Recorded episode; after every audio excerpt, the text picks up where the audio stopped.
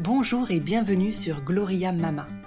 Je suis Diane et je vous propose dans ce podcast de partir à la rencontre de mères et de couples du monde entier. Ils nous livrent l'expérience de leur maternité, parfois loin de leur pays tout aventuriers qu'ils sont. Des histoires d'hier et d'aujourd'hui, des histoires aux mille couleurs, aux mille saveurs, parfois douces, parfois plus amères. Les sujets de ce podcast Le désir d'enfant, les fausses couches, la grossesse, l'accouchement, l'allaitement, le retour de couche, la PMA, la GPA et bien d'autres encore vécus de par le monde. Ici, c'est un creuset d'histoire, un florilège de témoignages de parents et d'interviews de professionnels dans lesquels puiser pour apprendre, comprendre, mieux accompagner, partager, se rassurer. Chaque histoire est unique et pourtant universelle, riche de messages et d'enseignements car toutes ces histoires s'enlacent et s'entremêlent pour n'en raconter qu'une, celle de la vie. Amis curieux, ouvrez vos écoutilles. Vous écoutez le premier épisode de Gloria Mama. Aujourd'hui, je vous propose de partir à la rencontre d'Anne, mère de quatre enfants. À 25 ans, Anne tombe enceinte. Elle vit alors au Burundi, deuxième pays le plus pauvre de la planète, avec son mari. Malgré des infrastructures de santé très différentes de la France, elle décide d'accoucher là-bas. Elle nous raconte l'aventure de sa grossesse, de son accouchement et des suites de son accouchement, dans un pays où elle n'a pas pu bénéficier de préparation à l'accouchement comme en France, ni même d'accès à Internet pour s'informer, et encore moins d'accompagnement post-accouchement, notamment concernant l'allaitement. Dans un pays également où on ne peut pas circuler la nuit pour des raisons de sécurité. De prime abord, tout ça a l'air très challengeant loin des standards de la France, loin d'une grossesse très médicalisée, elle nous fait part de sa manière de vivre et de voir les choses à l'époque et aujourd'hui. Je vous souhaite une très belle écoute. Bonjour Anne. Bonjour. Merci d'avoir accepté cette interview. Nous sommes à Mont-Saint-Aignan pour la réaliser. Donc quand j'ai réfléchi au projet de monter un podcast qui aborderait la maternité et notamment la maternité à l'étranger, j'ai tout de suite pensé à toi.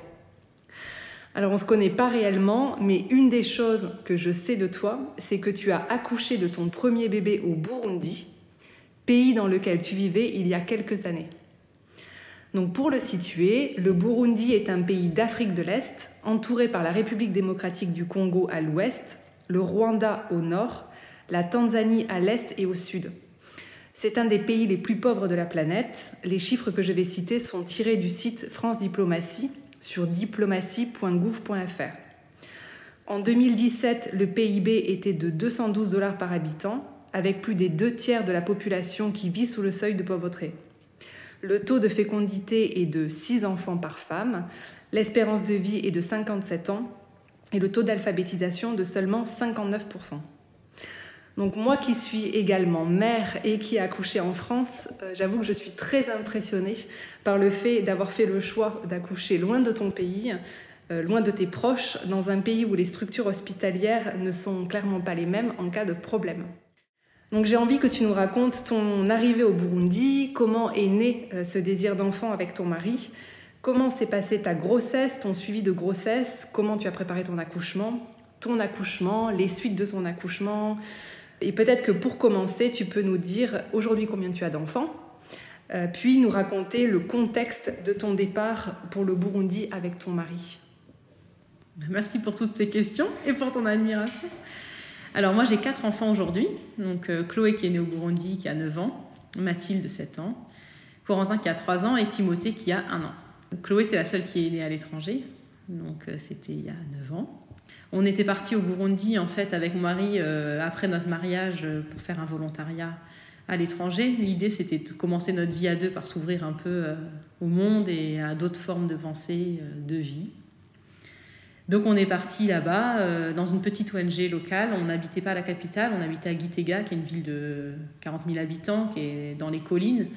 Hein, donc c'est un pays d'Afrique, mais il y fait très bon. le climat est tempéré, on y mange bien les conditions sont assez tranquilles en fait. Et puis au bout d'un an, on s'est dit que bah, c'était, c'était pourquoi pas le moment d'avoir un enfant. Enfin, en tout cas, on s'est dit qu'on en avait envie. Et mon mari qui avait 30 ans, il s'est dit tout d'un coup, bah, moi je me suis toujours dit qu'à 30 ans, j'aurais un enfant. Et on était entouré de plein d'enfants en fait là-bas. Les enfants, ils sont omniprésents. Et donc on, on s'est dit que c'était peut-être le moment d'arrêter la pilule, mais on n'imaginait pas qu'on aurait un enfant tout de suite. En fait, l'enfant, bah, il arrivé, enfin la grossesse, elle arrivée tout de suite, le mois suivant ou deux mois suivants, après je ne me souviens plus. Et donc, bah, j'étais enceinte. Donc, on était au Burundi. Euh, on a trouvé un gynéco pour euh, faire une première écho pour confirmer que j'étais bien enceinte. Euh, L'idée, c'était pas non plus d'aller chercher un test de grossesse à la pharmacie du coin pour que tout le monde soit au courant. Donc, euh, on a fait ça à la capitale. Voilà. Et puis, on s'était dit qu'on allait rentrer en France au début pour l'accouchement. Mais après, en discutant avec le gynéco, euh, alors, c'était un deuxième gynéco, ça aussi on peut en parler. On s'est rendu compte que finalement, la seule chose qu'il ne savait vraiment pas faire là-bas, c'était prendre en charge les, vrais, les grands prématurés. Et comme tout se passait bien, euh, on a envisagé de rester là en fait. Ça nous éviter de rentrer en France pendant quelques mois et de couper l'expérience de deux ans à l'étranger. Et euh, comment tu appréhendais le fait de vivre ta grossesse au Burundi? Est-ce que tu avais certaines appréhensions, certaines peurs, certaines craintes? C'était ton premier bébé? Justement, en fait, euh, c'était mon premier bébé. Et euh, pour moi, une grossesse, c'était pas un problème. Enfin, c'était naturel. J'avais aucune copine qui avait jamais eu des enfants. donc les seules expériences d'enfants que j'avais, c'était plutôt des récits de ma mère ou des copines de ma mère. Moi, j'avais 25 ans. Euh, je me sentais vraiment bien. Euh, et pour moi, non, j'avais pas du tout d'appréhension euh, sur la grossesse, le suivi de grossesse. j'avais maintenant, j'ai beaucoup plus de beaucoup plus de récits qui montrent que ça peut mal se passer ou pas comme prévu. Mais à l'époque, pour moi, c'était naturel. Et là-bas, quand on est enceinte, personne ne se pose la question. Ici, quand on est enceinte, tout le monde te demande toujours si ça va, tu as plein de rendez-vous. Là-bas, non. Donc justement, euh, tu as fait euh, cette première euh, échographie dans la capitale. Il y avait combien d'heures de, de, transport entre la capitale et le village dans lequel tu as habité? Ça, c'est ma première question. Et ma deuxième, comment est-ce que tu as suivi ta grossesse? Est-ce que tu avais quand même un médecin sur place ou est-ce que tu allais à chaque fois dans la capitale pour suivre ta grossesse? Alors le Burundi, c'est un petit pays hein, qui n'est pas très grand, même si les, routes sont pas très bonnes. Moi, j'étais à deux heures de route de, la capitale, donc il y avait des médecins aussi dans la ville où j'étais. Euh, mais euh, bon, je... personne ne te conseille d'y aller. Donc on était à Capitale, on avait rencontré un premier gynéco au départ. Euh, là, qui nous avait dit que, qui avait regardé un peu, qui avait fait une écho, qui avait dit que j'étais enceinte, puis il m'avait regardé, puis il m'avait dit bon, de toute façon, vous, vous êtes une femme des collines, vous avez les hanches larges, ça va bien se passer, quoi. Donc voilà, ça nous a quand même pas paru très médical comme, comme explication. Donc après, on a trouvé un autre gynéco qui avait déjà travaillé en France et lui, il parlait vraiment comme nous. Déjà, rien que le français, euh, les termes, euh, euh, les sous-entendus, il avait travaillé plusieurs années dans un hôpital en France. Et c'est lui qui nous a dit moi, les grands prématurés, je ne peux pas prendre en charge, mais par contre, le reste, césarienne et compagnie, je ferai réanimation. Donc, il n'y avait pas d'appréhension. Et tu t'es senti en confiance avec cette personne-là tout de suite avec Voilà, c'est ça. avec ce gynéco-là, déjà, comme il parlait notre langue, c'était plus simple. Puis il nous avait dit qu'il serait là. Mais je crois qu'on est vraiment les seuls en fait à avoir un bébé là-bas. Mais je crois qu'on n'en prenait pas vraiment conscience. Euh, sur le moment, ça paraissait tellement naturel et tous les collègues qui étaient enceintes, euh, elles étaient enceintes là. On était dans un environnement burundais. Donc, euh.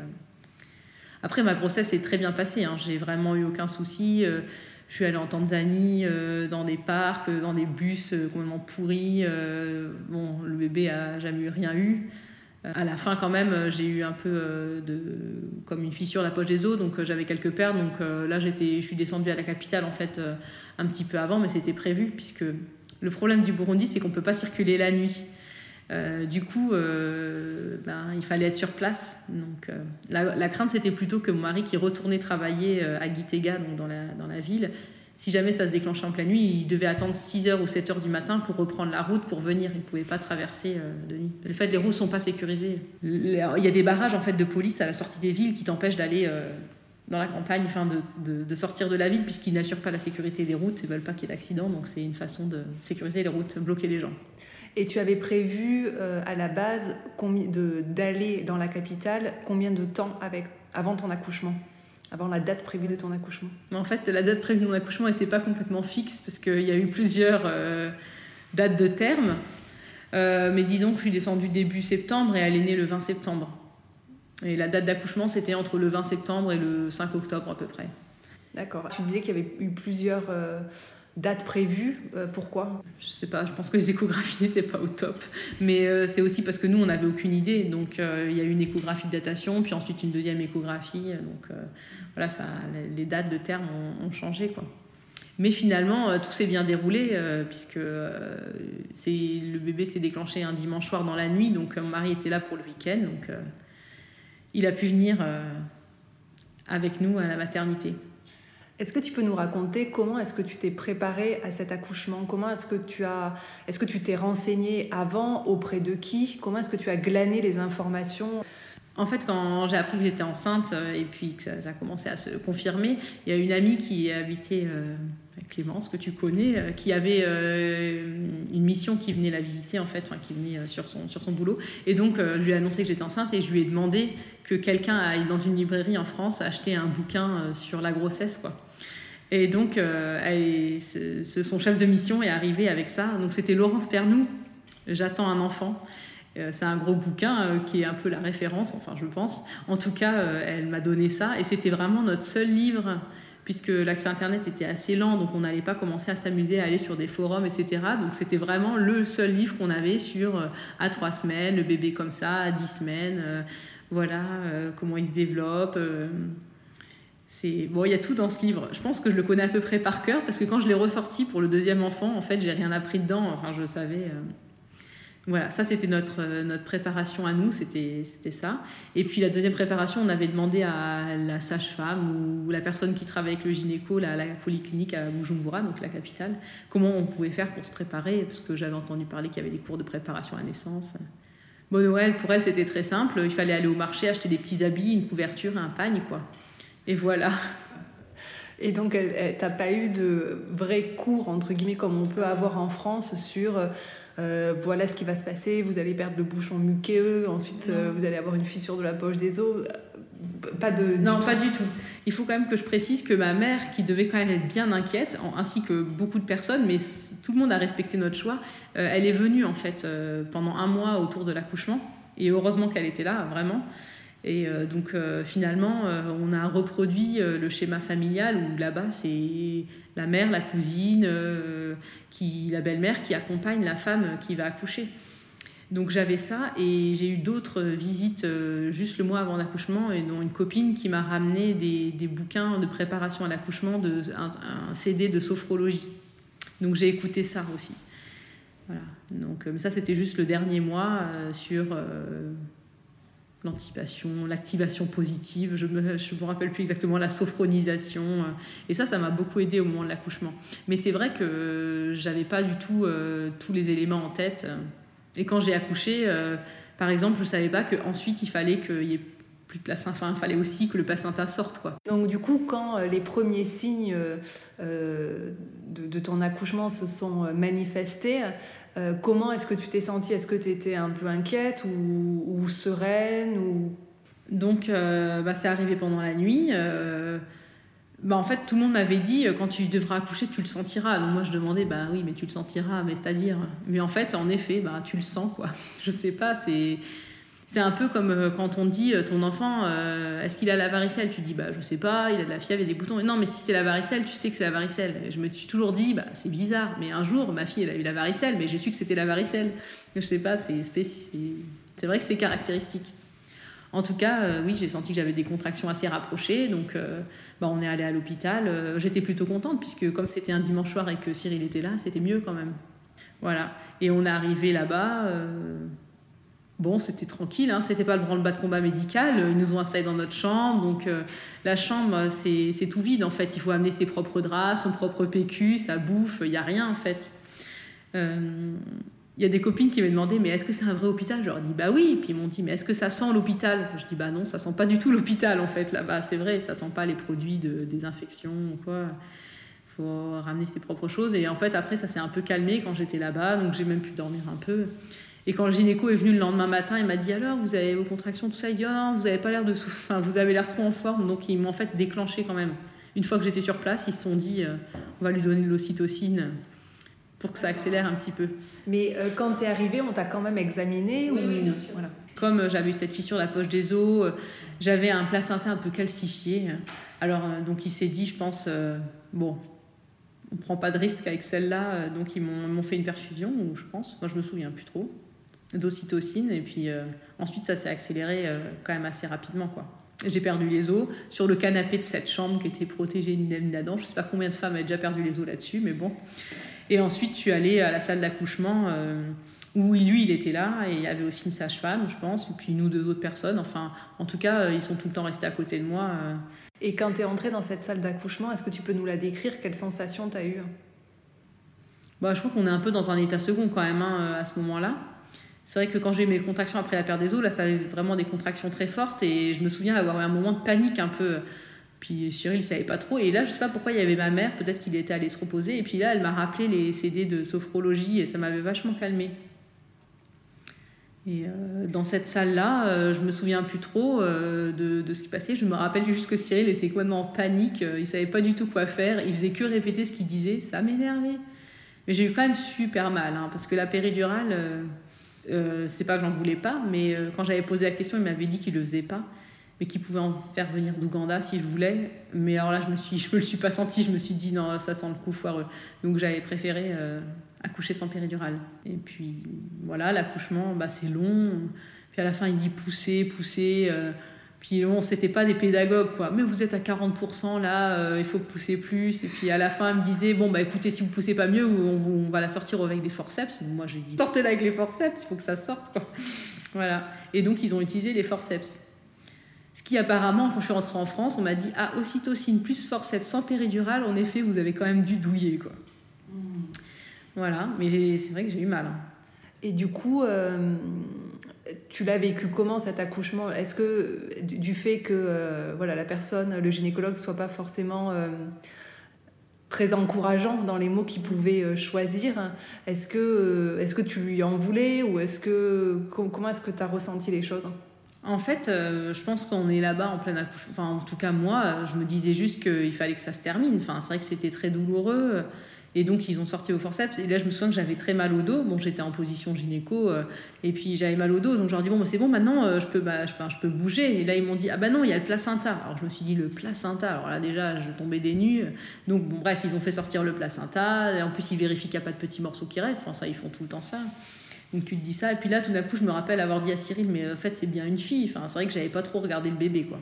Ah parce que tu savais pas si c'était une fille ou un garçon euh Il disait que c'était une fille, mais comme il faisait des fois des erreurs euh, sur les échographies, on s'était dit que, enfin, je préférais vérifier. Mais c'est vrai que j'ai pas trop, enfin pour dire que j'ai pas trop regardé le bébé à son arrivée, euh, je me suis dit, j'étais un peu sous le choc quoi.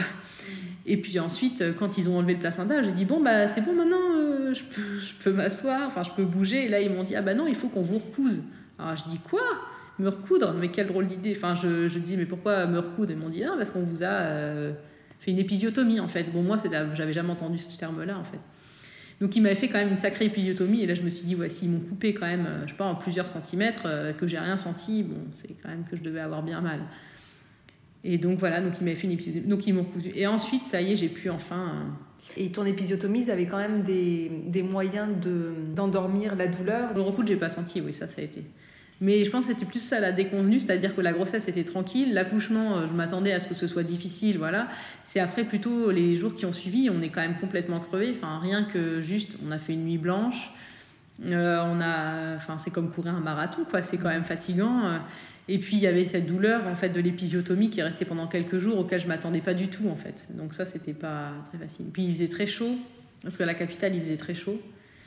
Euh, voilà, et donc le bébé euh, prenait pas trop le sein, il n'y avait pas trop d'accompagnement aussi euh, à la mise au sein au démarrage. il n'y a pas une sage-femme qui passe tous les quatre matins comme en France. Hein. Donc là, heureusement que ma mère était là et que et qu'elle a suivi et qu'elle a vu qu'il fallait quand même que cet enfant se nourrisse. Voilà, elle, m'a poussée, elle appelait tout le temps ses copines. Ah, il prend pas, il prend pas. Ses copines disaient il faut que tu fasses ci, il faut que tu fasses ça. Donc elle, très discrètement, elle venait me dire oh, tu pourrais peut-être faire ça, tu pourrais peut-être faire ci, avec le bébé, quoi. Mmh. La montée de lait bah, c'est pas forcément évident. Pour les quatre, euh, j'ai eu une montée de lait, mais comme c'était le premier, euh, tu sais pas trop quoi faire. Quoi. Ça te fait de la fièvre, euh, tu as les seins engorgés.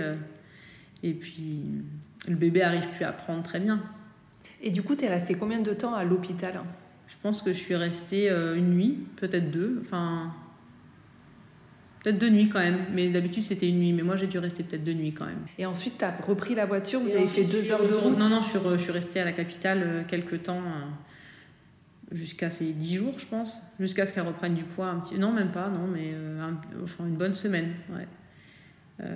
là, on était chez des copains, c'était plutôt sympa, quoi. C'est vrai que bon, c'était un tout nourrisson. Et on t'a rien montré à la maternité comment la laver, comment s'occuper de ton bébé, comment la changer Non, euh, je me rappelle que ma mère a dit mais vous lui donnez pas de bain euh, cet enfant. Puis euh, au bout d'un mois ils sont venus quand même donner un bain. Mais c'est vrai que le pédiatre le, deuxième jour le pédiatre était passé et puis il dit oh bah le bébé dort bon on va le laisser là. Ma mère a dit non non on le réveille on regarde mais il dit oh bah il a l'air d'aller bien ce bébé c'est bon hein. sans le toucher quoi et ça ça t'inquiétait pas? Mais non pas trop mais elle va bien aujourd'hui, Chloé. Hein.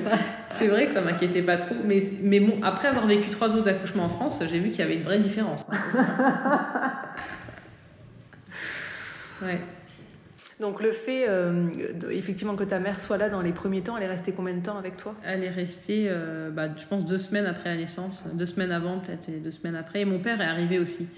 Et mon père est arrivé euh, au bout de, 10 jours à peu près, bon, quand ça a commencé à aller mieux, peut-être une semaine, je sais pas, mais en tout cas, des copines de ma mère étaient venues lui apporter notamment un, un, tire-lait et puis un bout de sein pour favoriser, enfin faciliter la prise. Moi, à ce moment-là, j'en avais plus trop besoin, mais moi, ça reste dans les annales familiales quand même que mon père ait fait des essais pour euh, comprendre comment ça marche et nous a fait la démonstration en arrivant. voilà. Quel souvenir tu gardes de cet accouchement du coup? Bah, l'accouchement en lui-même, c'était pas trop une partie de plaisir. Après, c'est vrai que c'était, c'était assez chouette euh, de pouvoir rester sur place et de, de vivre d'intérieur. Ça, enfin, ça nous a beaucoup rapproché des gens, en fait. Le fait que j'accouche euh, sur place, euh, les gens, ils, viennent te voir, ils t'apportent des cadeaux. Donc là-bas, les cadeaux, c'est de la nourriture. En fait, c'est pour aider la famille à faire, face aux besoins nouveaux. Donc on a eu, je sais pas combien de bouteilles de bière, de sauce tomate, de spaghettis, de de bananes. Enfin, les gens rapportaient vraiment plein de bouffe, mais aussi ils squattent, donc ils, bouffent euh, ce qu'ils te rapportent. Donc voilà. Euh, et puis après, c'est vrai que c'était sympa d'avoir un tout petit bébé là-bas et les conditions pour l'élever étaient chouettes. Dès qu'on est rentré chez nous, il faisait bon, le rythme est cool. même après, quand j'ai repris le boulot, je rentrais à l'été le midi. On avait une nounou, une jeune à domicile qui la gardait. C'était assez tranquille, quoi, c'est sûr. Quel conseil tu donnerais à, à, une, euh, à, des femmes qui partent vivre leur grossesse à l'étranger? Moi, je pense qu'on peut se faire confiance, en fait. Euh, on sent quand même les choses. Euh, même moi qui n'avais aucune expérience, et, ou parce que j'avais aucune expérience aussi, et aucun récit, et, etc. Je trouve que en France, moi, ça m'a étonné la façon dont c'était médicalisé on te fait des tests pour tout, dès que tu te sens un peu quelque, fatigué, dès qu'il bouge pas, dès qu'il est pas assez gros, euh, on, a tendance vraiment à surmédicaliser les choses. Euh, bon, cette expérience-là, euh, ça m'a aidé à avoir confiance sur mes autres grossesses. Je me suis toujours fait suivre après par une sage-femme, mais j'ai raté plusieurs rendez-vous. Enfin, je sens bien si ça va ou si ça va pas. Donc, je pense qu'à l'étranger, c'est ça. c'est de sentir dans son corps. On sent bien si le bébé bouge. on sent bien si on est fatigué chacun vit comme il peut. Hein. Mais c'est vrai que d'être dans un pays où l'enfant euh, en soi n'était pas le centre du monde, euh, c'était formateur parce que en France, ça devient un peu obsessionnel aussi euh, parfois. Ceci étant, on s'était toujours dit avec Cyril, au même moment quand j'étais enceinte, le collègue le plus proche de Cyril, sa femme était aussi enceinte et c'était son sixième ou son septième, je pense, enfant. Et elle a perdu l'enfant à la naissance.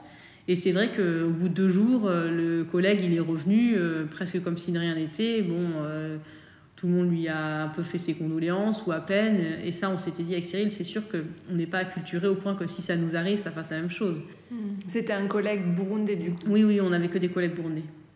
Oui, donc un rapport euh, à la mort qui n'est pas du tout le même. Oui, je pense qu'ils sont tristes, mais c'est vrai que bon, euh, le suivi non plus n'est pas le même. Euh, je pense que quand on en a sept autres en bas âge et qu'on les enchaîne, c'est pas pareil, mais il y avait une forte mentalité infantile. Et ça, c'est sûr que ça, pour nous, ça aurait été forcément un drame, même si on se disait sur place, bon, bah, un bébé, il est dans le ventre, voilà, s'il meurt, il meurt. Au début, on s'est dit, bah voilà, s'il tient pas, il tient pas, mais finalement, toujours est-il que ce bébé a très bien été et que la grossesse s'est très bien passée. Et voilà. Là, les deux premières semaines étaient un peu compliquées sur la tétée. Ça, c'est parce que j'étais plutôt inexpérimentée. Parce que le deuxième, ça a été compliqué pendant trois jours, le, le, troisième pendant un jour, et le dernier, ça a été compliqué pendant deux heures, la tétée. Hein. C'est vrai que c'est. On acquiert des réflexes quand même.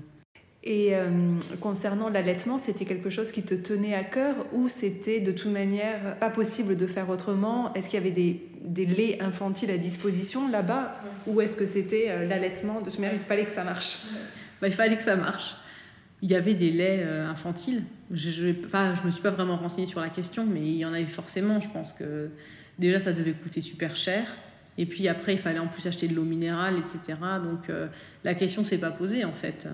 Et puis, euh, bon, j'y tenais aussi. Puis là-bas, personne te dit euh, si tu n'arrives pas à l'été, tu prends le biberon. Enfin, tout le monde est à l'été. Et est-ce que tu as trouvé tous les produits nécessaires pour ton bébé euh, Des couches ou tu avais des couches lavables Ou qu'est-ce que tu utilisais en fait? Alors, sur, sur l'équipement bébé. Alors sur l'équipement bébé, en fait, on avait en effet des couches lavables qu'on avait fait venir de France, toujours par les mêmes visiteurs du mois d'août là.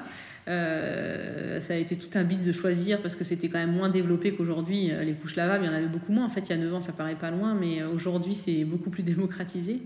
Notre réflexion avec les couches lavables, c'était qu'en fait, on n'avait pas de poubelle. Donc la poubelle, c'était dans le champ derrière où il y avait presque que des déchets de façon biodégradable. Donc on aurait mis toutes nos couches dans notre, dans notre jardin. Quoi. Donc c'est vrai que c'était encore plus réel que ça remplissait la poubelle. Et en plus, euh, les couches, on avait vu plusieurs personnes les réutiliser tant qu'il n'y avait pas de caca. Donc on ne voulait pas qu'en plus nos couches de pipi soient réutilisées par les voisins. Voilà, puis il y avait un coût aussi. Donc euh, on était aux couches lavables en effet. Mais on avait là-bas, leurs couches lavables, c'est des pagnes en fait euh, qui sont pliées et remis, mais qui sont pas vraiment étanches. Alors que nous, on avait un truc bah, comme ça existe, quoi, avec une surcouche. Donc c'était couche lavable. Après, on nous avait ramené aussi un matelas langer. Et puis on avait fait faire par un menuisier un petit lit euh, qui s'accrochait d'une autre avec euh, une barrière qui s'enlevait pour faire un peu comme du cododo avec une petite moustiquaire quand même par-dessus. Donc ça, c'était un peu merdique la nuit parce qu'il fallait sortir de notre moustiquaire, rentrer dans l'autre moustiquaire. Enfin, c'était du faux cododo, quoi.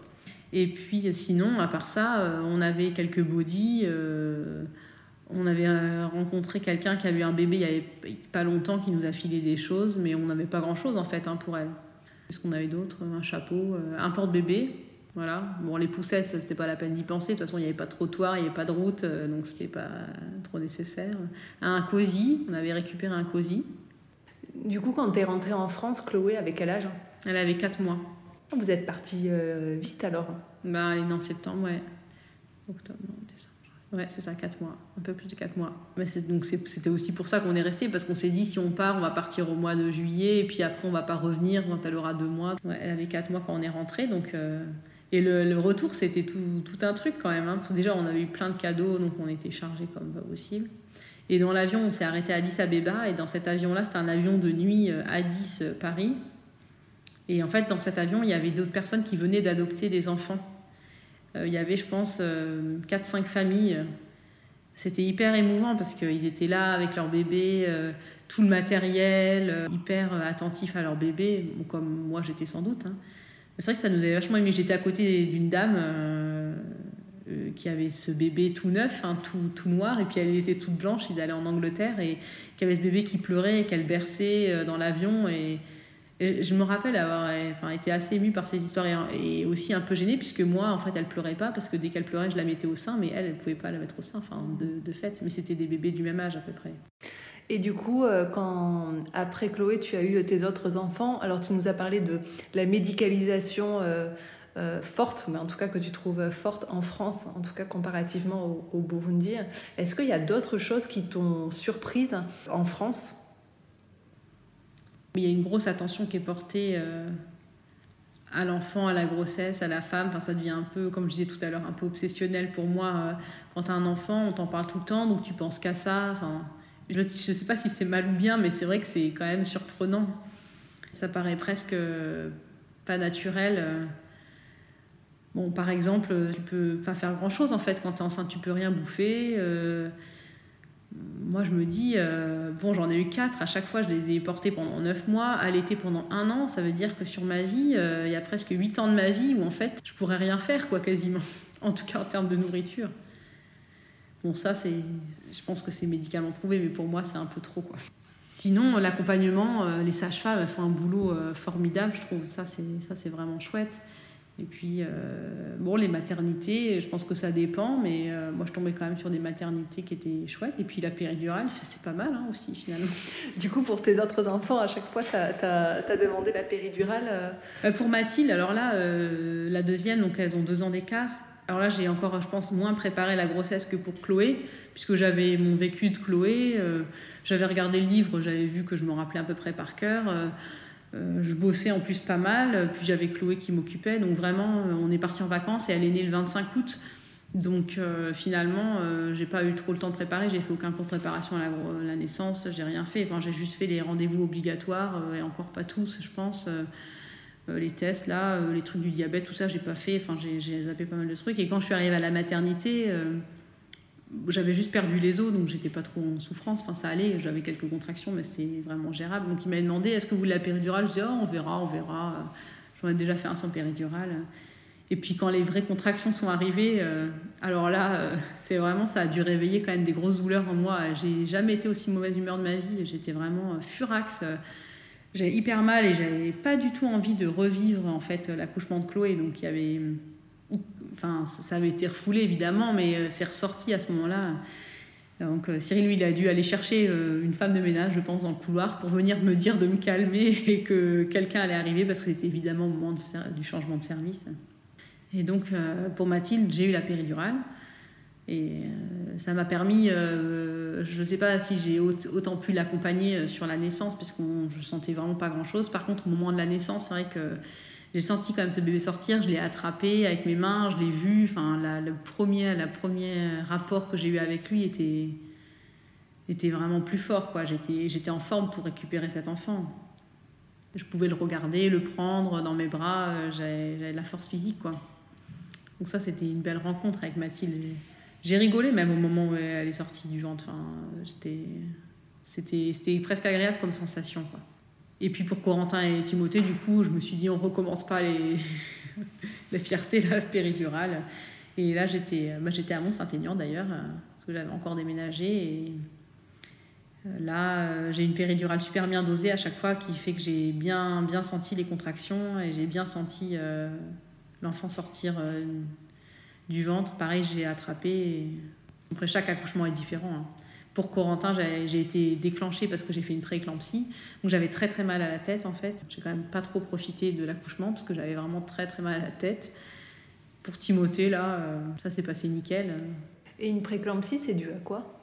La préclampsie, en fait, je sais pas à quoi c'est dû, mais euh, c'est, on fait de la tension et puis on a des protéines dans les urines. Enfin, c'est bon, c'est, pas du tout dangereux pour l'enfant, en fait. C'est juste pour la mère que ça fait trop de tension. Donc après, tu es surveillé. Euh. Et euh, si on revient sur ton mari, Cyril, quelle place tu dirais il avait lors de, lors de tes accouchements? Et est-ce que cette place, elle a évolué? Ou est-ce que son rôle a évolué au fur et à mesure de tes accouchements?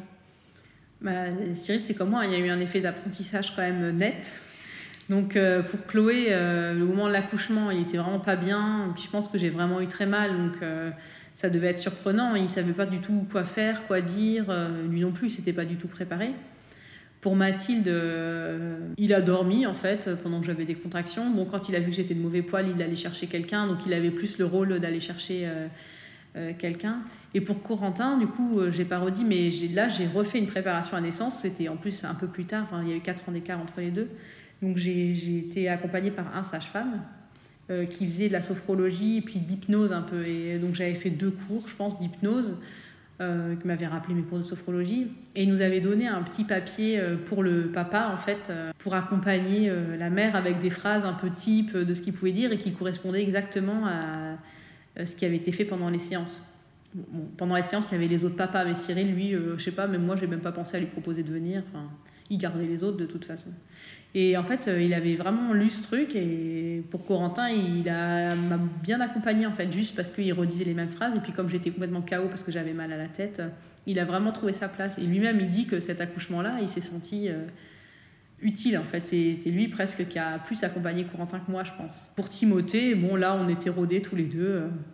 Ça a été, ouais, il a trouvé sa place et puis moi aussi. Euh, on savait comment réagir, il n'y a pas eu de complications, enfin, c'était assez simple. Puis pour Timothée, je sais pas, ouais, c'est le corps aussi qui est moins fatigué sur après, ce qui prend aussi euh, beaucoup de place, place après, le papa. Mais pour Timothée, le lendemain, on se promenait dans la forêt à côté. Et pourquoi est-ce que euh, tu as ressenti ce, le besoin de faire une, une préparation euh, à l'accouchement pour ton troisième enfant? En fait, j'en avais jamais fait. Enfin, pour le troisième enfant, euh, j'ai fait une préparation à l'accouchement parce que j'en avais jamais fait avant.